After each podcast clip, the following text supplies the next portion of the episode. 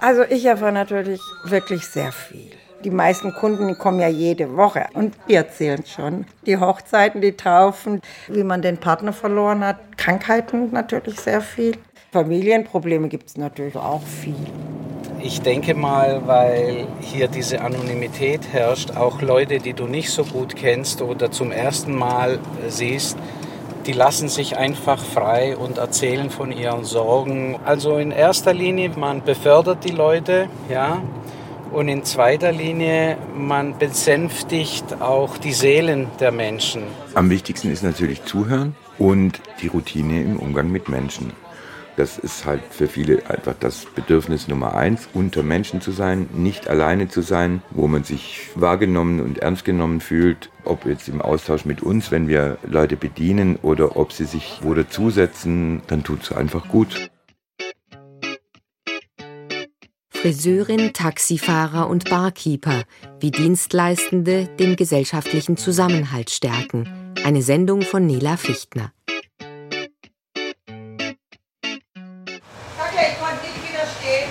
Morgen. Bin ich zu früh? Nee, geht schon. das passt. Sie können ja trotzdem Platz nehmen. Also, Und an Ihrem Platz, wo Sie immer sitzen? ja, gerne. Heute ist ja Farbe, gell? Ilkno Farah hat alle Hände voll zu tun. Während sie die Wünsche der neuen Kundin aufnimmt, signalisiert sie einer älteren Dame, die im hinteren Teil des Salons unter einer Wärmehaube sitzt, dass sie nicht mehr lange warten muss. Der Trubel, sagt die Friseurin in T-Shirt, Jeans und Turnschuhen, halte sie jung.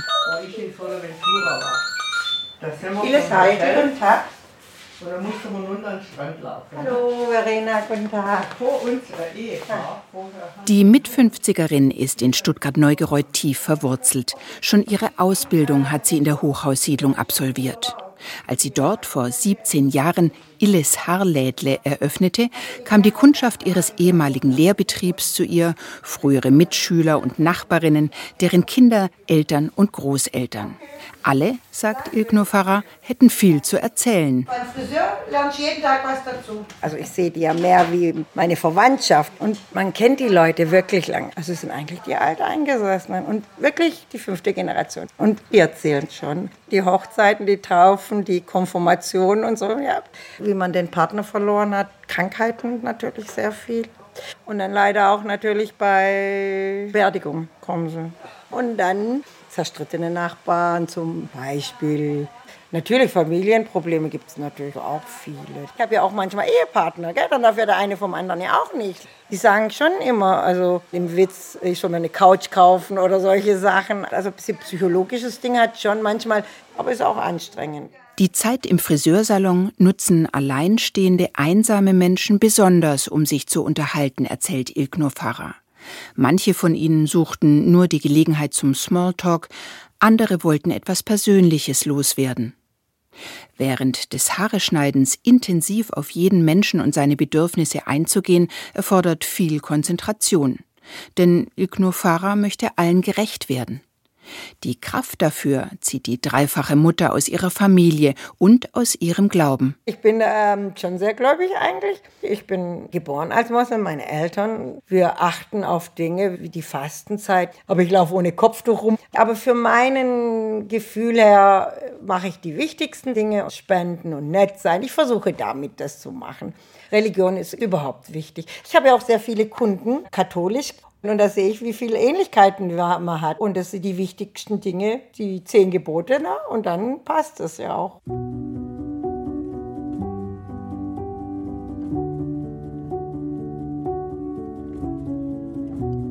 Die Friseurin als Ansprechpartnerin in allen Lebenslagen. Ihr Job ist einer von vielen unterschätzten Berufen, die dafür sorgen, dass sich Menschen nicht alleine fühlen. Welche Rolle diese Berufe in unserer Gesellschaft spielen und was sie mit religiösen Traditionen zu tun haben, will ich mit Martin Tremel besprechen. Er ist Religionswissenschaftler und Judaist am Berliner Leibniz-Zentrum für Literatur- und Kulturforschung und er war mal mein Dozent am Religionswissenschaftlichen Institut der Freien Universität Berlin. Martin, Illes Haarlädle ist ja wie andere viel mehr als ein Friseursalon. Erinnert dich dort irgendwas an Religion? Na, es gibt, was den Beruf oder die Herkunft dieses Berufes betrifft, gibt es eine ganz interessante Spur, die führt in, zumindest was Europa betrifft, in die frühe Neuzeit und noch später zurück, das, was wir Mittelalter nennen. Da gab es den Beruf des Baders. Das war äh, nicht nur der Arzt, sondern äh, auch der Kosmetiker oder der Friseur, könnte man sagen. Und diese Körperpflege war eine, die immer auch von magischen Praktiken, von dem, was wir Zaubersprüche nennen, begleitet wurde und was den Versuch dargestellt hat, zwischen den Mächten hier und den Mächten im Jenseits bestimmte Verbindungen herzustellen. Insofern gibt es sowas wie eine Wunderkraft, die in den Haaren und in der Frisur steckt. Jetzt gehen wir ja zur Friseurin nicht nur zur regelmäßigen Haarpflege, sondern auch zu besonderen Anlässen, vielleicht vor einer tollen Essenseinladung oder einem Theaterbesuch oder einer Geburtstagsparty.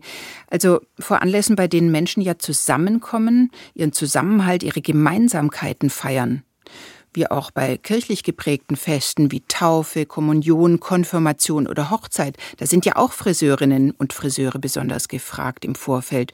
Und da können Sie ja auch so eine Position von Eingeweihten bekommen, die viel mehr wissen als alle anderen. Also wenn es zum Beispiel um die besonderen Vorbereitungen einer Braut geht. Ich bin eigentlich bei solchen Sachen einer der Ersten, wo ihr erfährt wegen dem Datum. Ich sehe manchmal das Kleid vor allen. Also ich, das ist auch schön. Manchmal weiß ich mehr, wie die Familie weiß. Berichtet Ilknur Farah. Frage an den Religionswissenschaftler Martin Tremel. Wenn man jetzt mal in die Kulturgeschichte zurückschaut, an welche Berufsbilder oder welche Rolle in der Gesellschaft knüpft denn Ihre Tätigkeit an? Hm. Also je mehr ich darüber nachdenke und je mehr ich das so sacken lasse, bekommt sie für mich eine äh, immer wichtigere Rolle. Vielleicht könnte man sie als eine Schwellenfigur bezeichnen, eine Figur, die an den größeren und kleineren Übergängen unseres Lebens eine Funktion hat. Also die großen Übergänge sind Geburt, Erwachsenwerden, Ehe und schließlich eben dann der Tod und die werden von so Schwellenfiguren begleitet und äh, eine davon, je mehr ich darüber nachdenke, ist sicherlich die Friseurin.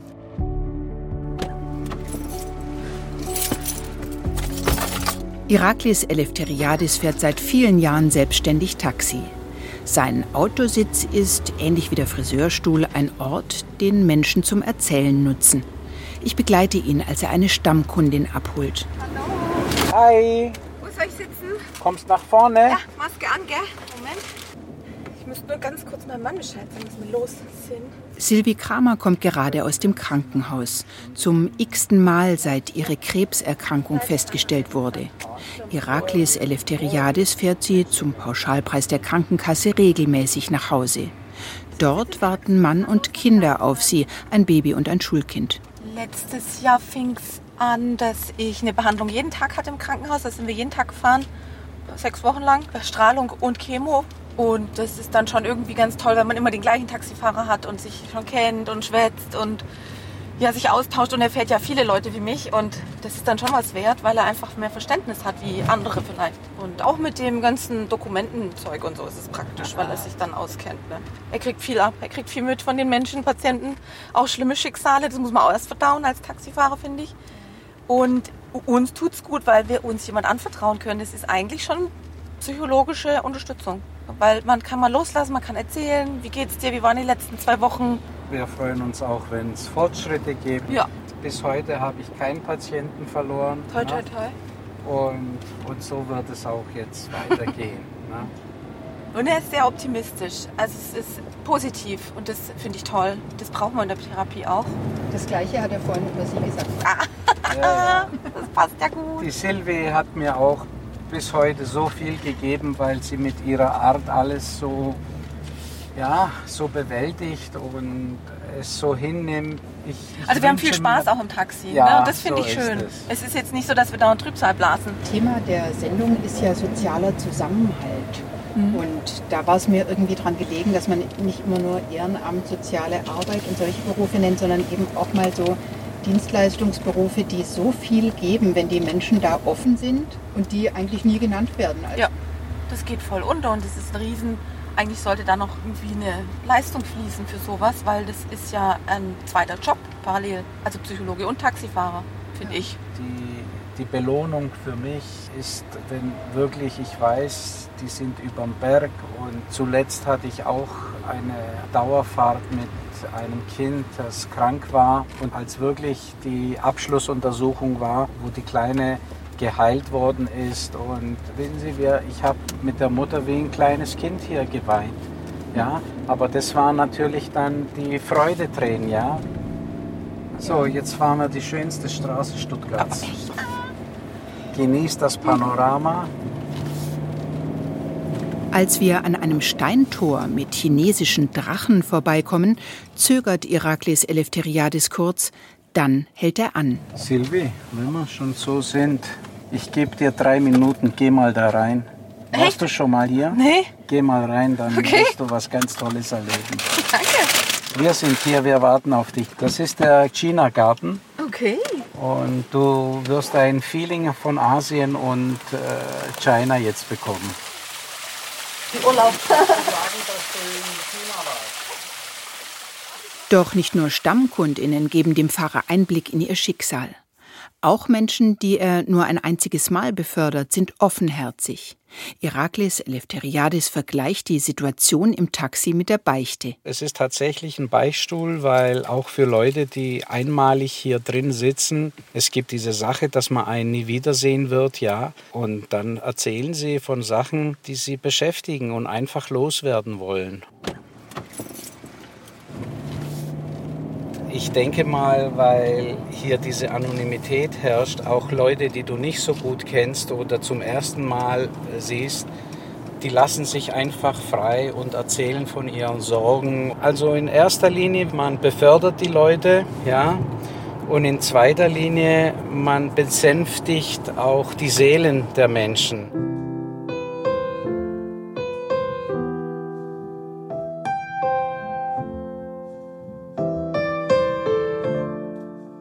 Martin, der Taxiunternehmer hat sein Fahrzeug ja gerade mit einem Beichtstuhl verglichen.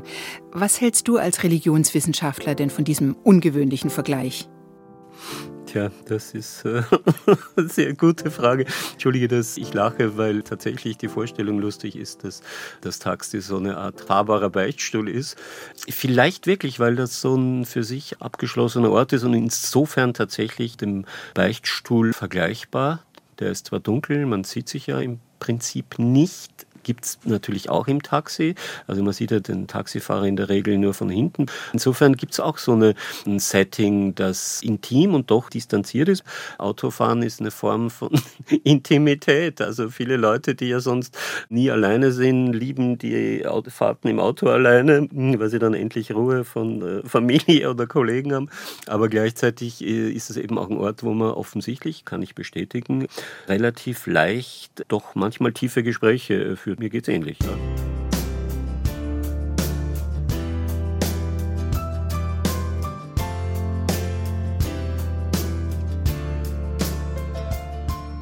Die Rosen für morgen sind bestellt. Ich habe auch noch welche nachbestellt. Ich würde sie mir jetzt so binden, das ist einfach für durch den Ja, wunderbar. Ja? Doris Notz nickt zufrieden. Ihre Mitarbeiterin hat an alles gedacht. Auch noch nach Sonnenblumen geordert. Blumen prägen schon ihr ganzes Leben. Sie wuchs in einer Gärtnerei auf, lernte Blumenbinderin und übernahm mit ihrem Mann Ende der 1960er Jahre Gärtnerei und Blumengeschäft ihrer Schwiegereltern. Sie ist überzeugt, wer Blumen verkaufen will, muss seinen Kundinnen und Kunden zuhören. Manche betreten ihren Laden mit den Worten, Ich brauche jetzt einfach ein schönes Blümle, weil ich bin so unten.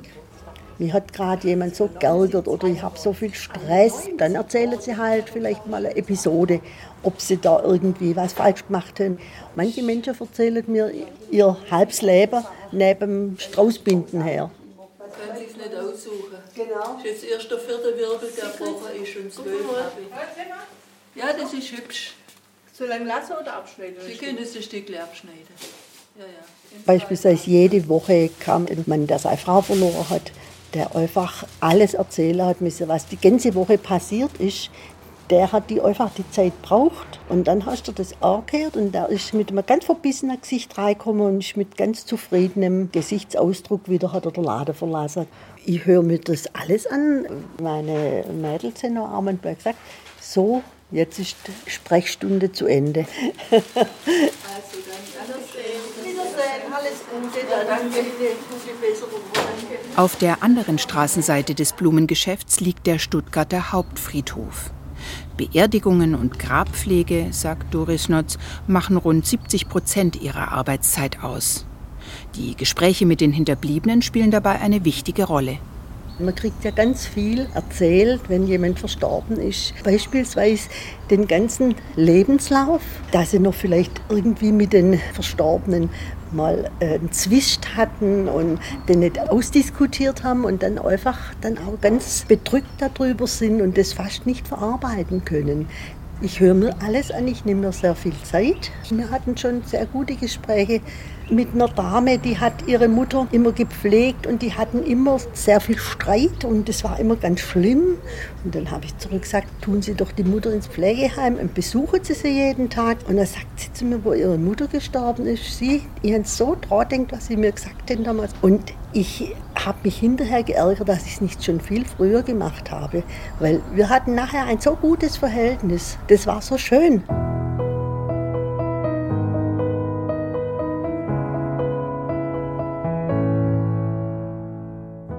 Zuhören, Zuversicht spenden und in schwierigen Lebenslagen unterstützen.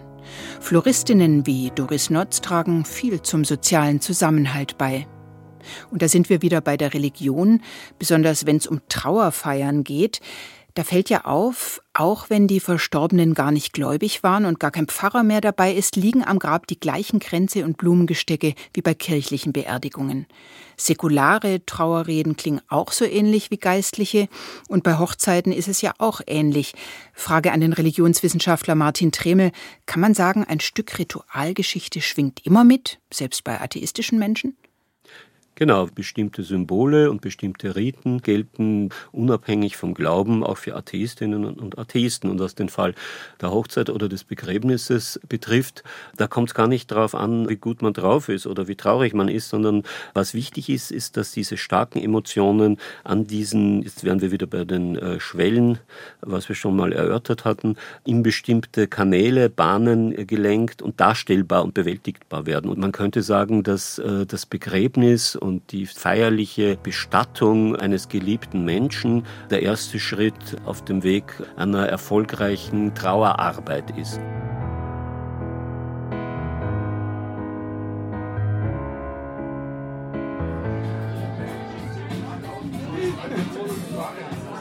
Wir sind in der Bar in Stuttgart West. In dem warm beleuchteten, schlauchartigen Raum im Souterrain drängen sich rund 60 Gäste, die meisten im Alter von 20 bis 40 Jahren. Einige haben sich alte Ledersessel zusammengerückt, andere unterhalten sich an dem langen Tresen und nippen an feinsten Cocktails. Hinter dem Tresen steht Ralf Grohr, der für seinen Beruf vor allem eine Fähigkeit braucht: Zuhören.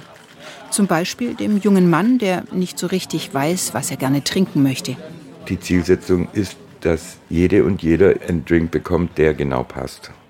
Am wichtigsten ist natürlich zuhören und die Routine im Umgang mit Menschen. Also ich kann mit einer sehr hohen Trefferquote nach drei Sekunden einschätzen, was diese Person vermutlich arbeitet, was für ein Temperament sie möglicherweise hat, wie sie eben so ist. Kroa greift zu Gin und Grenadinensirup, fügt Säfte und Eiswürfel dazu und schüttelt den Drink lässig über der Schulter. Dann füllt der 52-Jährige das Glas und dekoriert es mit Ananas und Papierschirmchen. Die Gäste in Groas Bar wirken gelöst. Sie tauschen sich aus, lachen, wirken vertraut miteinander.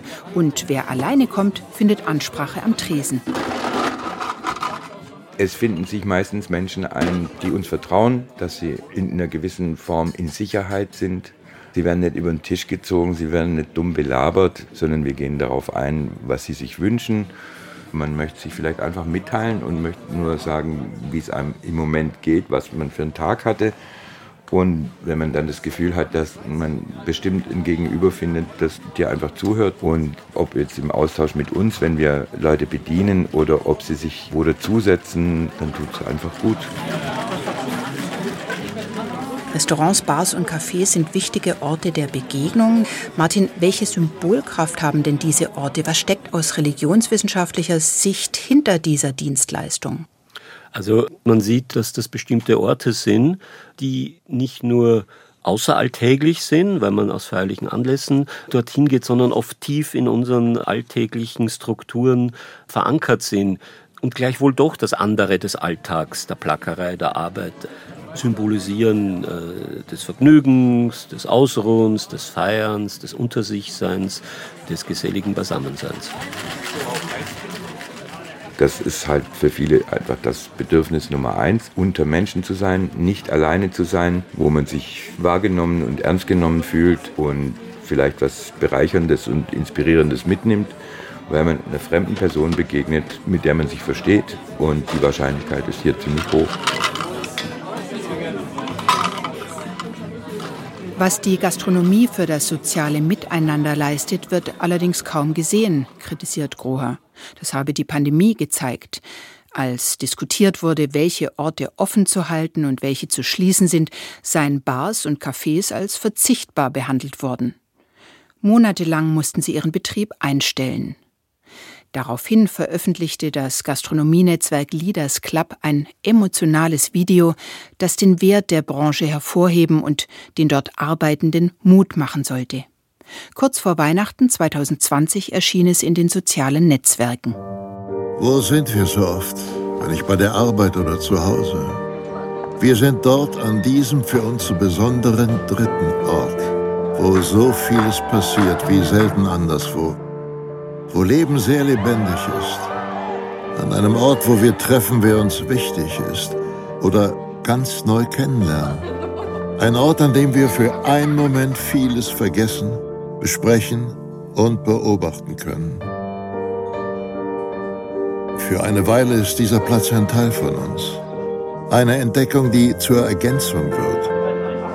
Ein Lieblingsort, der uns selbst ausdrückt, wenn wir ihn zum Treffpunkt wählen der Ort für Aussprachen, Liebeserklärungen, Hochzeiten, Geburtstage, Abschiede, Jubiläen, Weihnachtsfeste, Dialoge, Monologe, Statisten, Darsteller. Und immer auch ein Ort für Genuss. Er fehlt, der besondere dritte Ort. Wir vermissen ihn. Er muss jetzt ruhen in der Unruhe dieser Zeit. Er wartet ungeduldig. Mit unglaublicher Vorfreude auf unser Wiedersehen.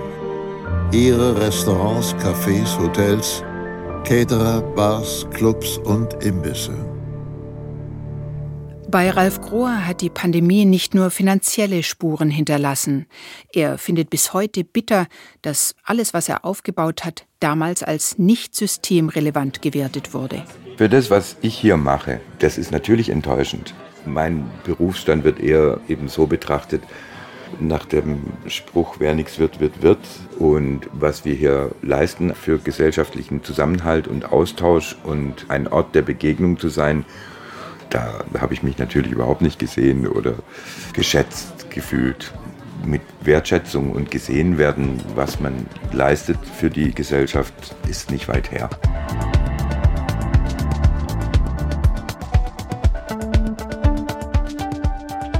Martin, Ralf Grohe hat ja gerade auf den Punkt gebracht, was für viele Dienstleistende gilt, dass sie täglich eine Art soziale Arbeit leisten und das Wir-Gefühl stärken, ohne dabei jemals gesehen zu werden. Was wünschst du dir denn persönlich, damit der soziale Zusammenhalt wachsen kann? Also ich würde mir ein bisschen mehr Gelassenheit wünschen. Ich würde mir sehr wünschen, mehr zuhören und mehr den oder die anderen sein lassen, wie er oder sie ist das ist auch was, was eigentlich die Religionen, so sie große und Volksreligionen und nicht kleine Sekten sind, immer wieder ermöglicht haben und sozusagen als Ziel hatten. Sowas würde ich mir eher wünschen, ohne dass ich mir jetzt die Wiederkehr der Religionen in unserer Gesellschaft wünschen würde. Darum geht es gar nicht. Aber mehr auf ein Miteinander und nicht so sehr auf diese schreckliche Form der Vereinzelung und der Hysterisierung hinsteuern. Das würde ich mir wünschen.